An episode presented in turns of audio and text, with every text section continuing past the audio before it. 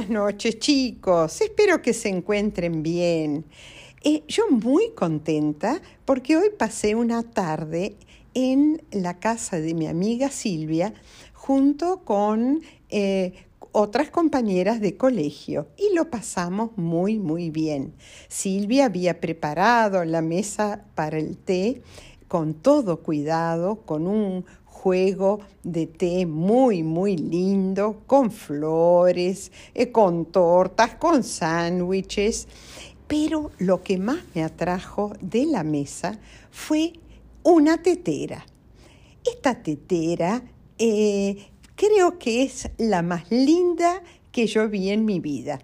¿Cómo, cómo es la tetera?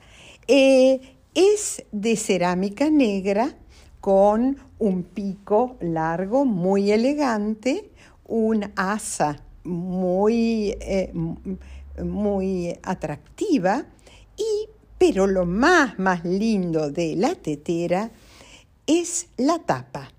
La tapa parece la tapa de una mesa, con un mantel, con una botellita, dos vasos, dos platos, uno con galletitas y otro con sándwiches. Ah, y una servilleta. Esa es la tapa de la tetera. Miren qué original.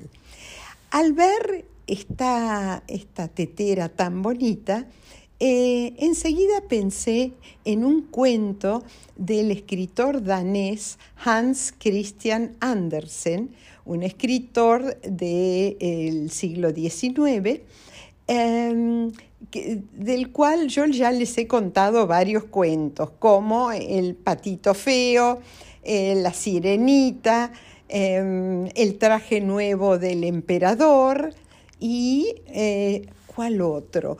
Ah, El soldadito de plomo. Eh, entonces pensé en adaptar el, el, cuento que les voy a contar em, eh, o sea, adaptar el cuento de Andersen al que yo les voy a contar. Empecemos. Había una vez una tetera que estaba muy, pero muy orgullosa de su aspecto físico. Y no era para menos, era preciosa. Era su, cuerpito em, de color negro, de cerámica negra, con un pico muy esbelto, eh, un asa eh, muy elegante, pero lo más lindo que tenía eh, la tetera era la tapa, que en sí era como una tapa de una mesa, con un mantel y con varias cosas sobre, sobre el mantel. Por ejemplo, eh, una botellita, dos vasos y dos platos. Un plato con galletitas y otro plato con sándwiches. Ah, y también una servilleta. La dueña de, de la tetera eh, siempre cuando invitaba a sus amigas la ponía sobre la mesa.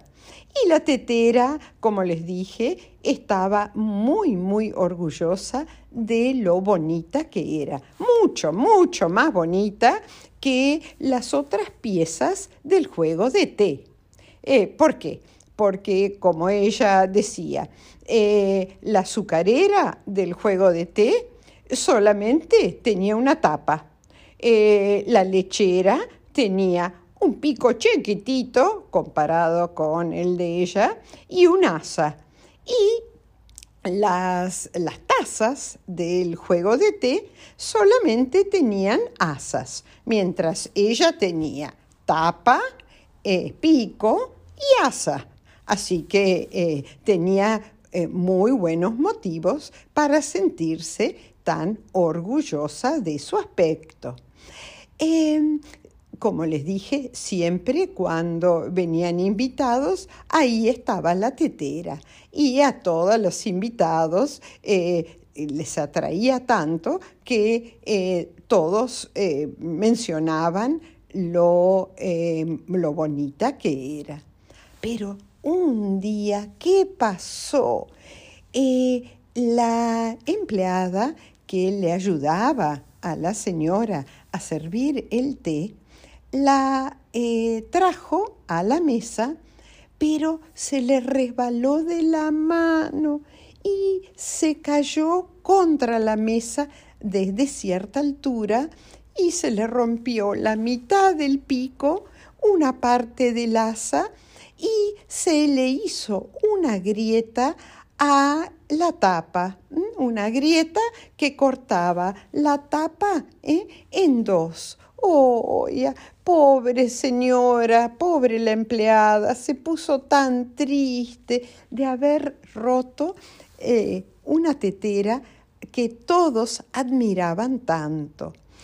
La dueña de casa, que era una persona con mucho sentido común, dijo, bueno, eh, después de todo, solamente era una tetera y o sea, se, conformó, aunque la quería mucho a esa tetera, pero dijo, bueno, ya ahora eh, no, no sirve para poner el, té, ¿eh? y, em, pero eh, le dijo a la empleada que si quería la podía llevar, ver si la podía pegar con algún pegamento o por ahí utilizarla para otra cosa.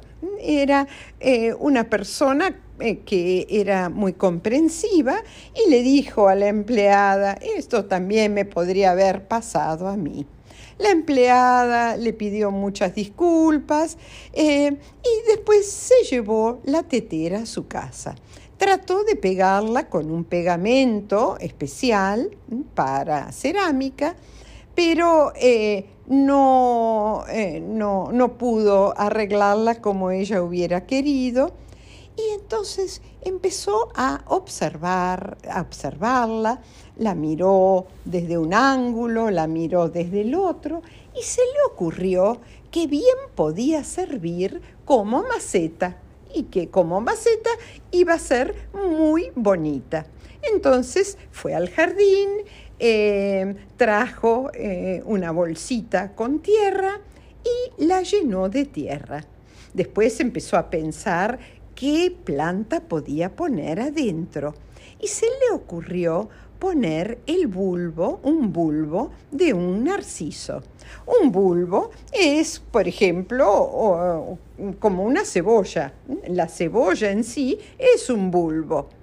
Entonces enterró el bulbo adentro eh, de, de la tetera antes había habido ricotea ahí adentro, pero ahora estaba la tierra y adentro el bulbo de un narciso.